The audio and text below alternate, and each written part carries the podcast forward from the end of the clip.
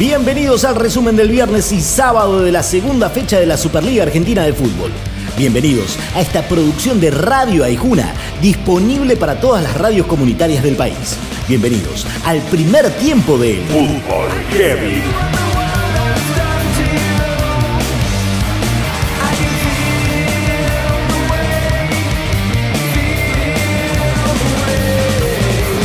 Trabajado triunfo de Huracán 2 a 0 frente a un Colón que se está olvidando de lo que es ganar ya que hace 11 partidos que no gana.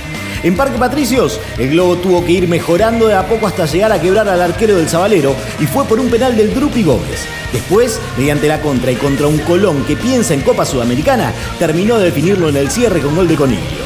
Analiza el encuentro el creativo quemero, el Drupi Rodrigo Gómez. Revalidamos el punto en la bombonera, creo que otra vez fuimos superior al rival y bueno, por suerte pudimos ganar y quedarnos con los tres puntos que sirve mucho. En Mar del Plata, Aldo Civi recibió a Argentinos en un partido dinámico y con muchísimas llegadas a cada arco. Pero el cero no se rompió y cada quien se llevó un puntito luego del empate.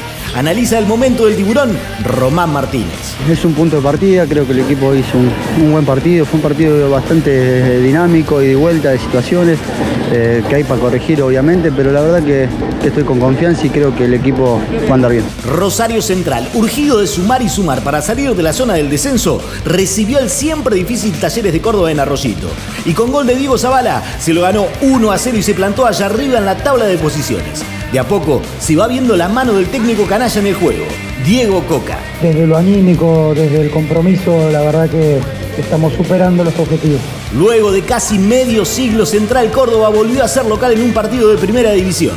Recibió a Atlético Tucumán y de entrada, un poco por Femia y un poco por el sol, se puso 1 a 0 frente al decano. Después, el ferroviario mantuvo el resultado en un partido parejo en el cual pudo haber ampliado el tanteador, pero no estuvo fino frente a la figura de Luchetti. Gran triunfo, primero en la Superliga, de los dirigidos por el zapito Gustavo Coleoni. La verdad, agradecido a mi cuerpo técnico, dirigente y a la gente, todo este, todo este marco que llega, así que estoy muy emocionado. Buen partido entre Vélez y Racing en Liniers. El Fortín lo ganaba por dos, jugaba mejor, pero la academia, mostrando vergüenza deportiva, empezó a levantar en el segundo tiempo hasta empatarlo con un muy buen gol. De esos que hacen los laterales brasileños, ¿viste? Pero de Iván Pillu. Fue un partido muy dinámico. Vélez juega muy bien, creo que eh, nos tapó sobre todo todo el primer tiempo, hicieron un gran trabajo los chicos. Y bueno, veníamos hablando, hablando en el micro con los muchachos de atrás, me estaban jodiendo para que haga un gol, así que bueno, eh, lindo gol, linda jugada, feliz por, por convertir y bueno, feliz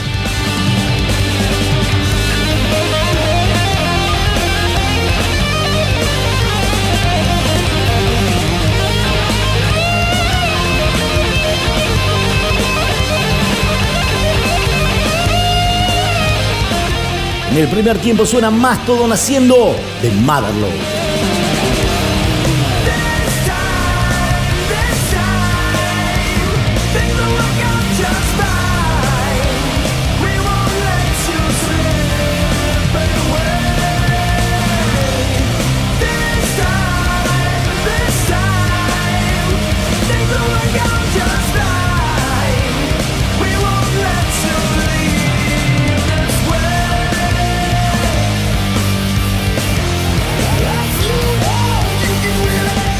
Después del entretiempo repasamos domingo, estadísticas y lo que falta para cerrar esta segunda fecha de la Superliga acá, en el Fútbol Heavy.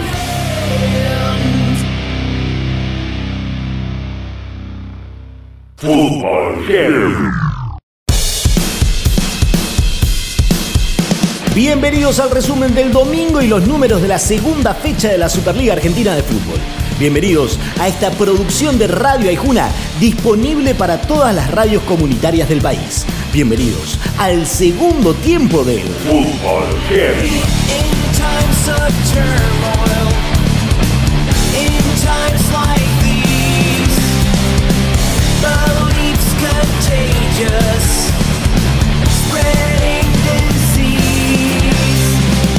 La mañana de Santa Fe, Unión recibió a Defensa y Justicia y le hizo sentir el rigor de jugar en la cancha del Tatequio. Fue 2 a 1 final para los dirigidos por Madelón, que hace que se estire la racha de defensa a tres derrotas consecutivas por Superliga. El primero del Tate lo hizo en su vuelta al fútbol argentino, Walter Gou. Contento por volver al fútbol argentino y y ganar, obviamente acá es lindo ganar, así que estoy contento. El Bosque vio un partido trabado, con uno apostando al juego fluido y el otro al directo. Partido de gol gana entre Gimnasia y San Lorenzo y el gol lo hizo el Ciclón a través de Bruno Pitón. No obstante, el Lobo y sus urgencias apretaron bastante al cuervo y transformaron en figura a su arquero, Nicolás Navarro. Se nos hizo difícil por momentos no poder salir y tirar mucho pelotazo, que no, no es el fuerte nuestro. Nosotros había, habíamos hecho tres partidos buenos jugando y se nos estaba complicando jugar, pero bueno, lo importante era, era ganar, tener dos semanas de trabajo buenas para prepararnos el partido en Central y, demostrar que como grupo lo que pasó la semana ya pasó y hay que pensar de lleno en el campeonato. Somos San Lorenzo y estamos obligados a, pelear. Banfield recibió a estudiantes justo el día en que el pincha cumplió 114 años. Malo, el taladro le regaló una derrota, jugando mejor los dirigidos por Crespo que los dirigidos por Milito. Fue 1 a 0 con gol de Bertolo para un taladro que juega bien, pero que muchas veces no es acompañado por el resultado. Analiza el partido el volante de Banfield, que supo ser ídolo en estudiantes, Israel Damón. Creo que el equipo hoy trabajó, lo luchó, sufrimos, sufrimos juntitos. Eh, hay que saber sufrir también. Y, y, bueno, nos llevamos tres puntos para trabajar dos semanas tranquilo y, y obviamente para lo anímico es fundamental. Paliza de River contra Lanús en el Monumental. El 3 a 0 final fue un resultado corto teniendo en cuenta el trámite del partido, porque incluso se dio que De la Cruz la canchereó en un penal y se lo atajó Agustín Rossi. Gran partido de River, más parecido al River peleador de torneos que al de los partidos pasados.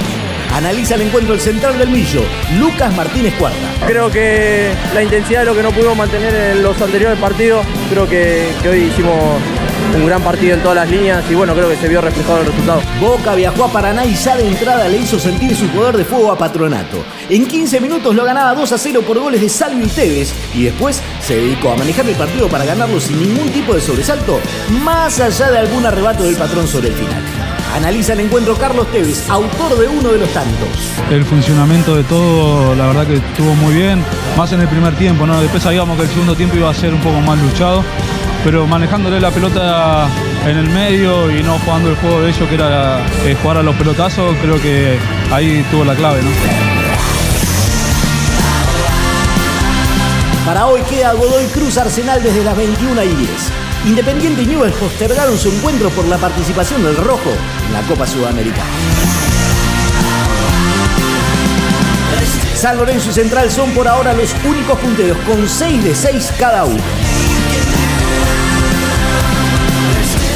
Zona de descenso están Gimnasia, Newells y Patronato. En el segundo tiempo suena Ghost haciendo Rats. Nos reencontramos dentro de un par de semanas, ya que la próxima hay cosas más importantes que el fútbol. Las primarias abiertas, simultáneas y obligatorias. Así que, consejo, vota bien, vota con responsabilidad y por sobre todo, vota pensando en la necesidad de un país justo e inclusivo. Cuando se cierre la tercera, volvemos a analizar el fútbol acá, en el Fútbol Heavy. Hasta la próxima. Fútbol.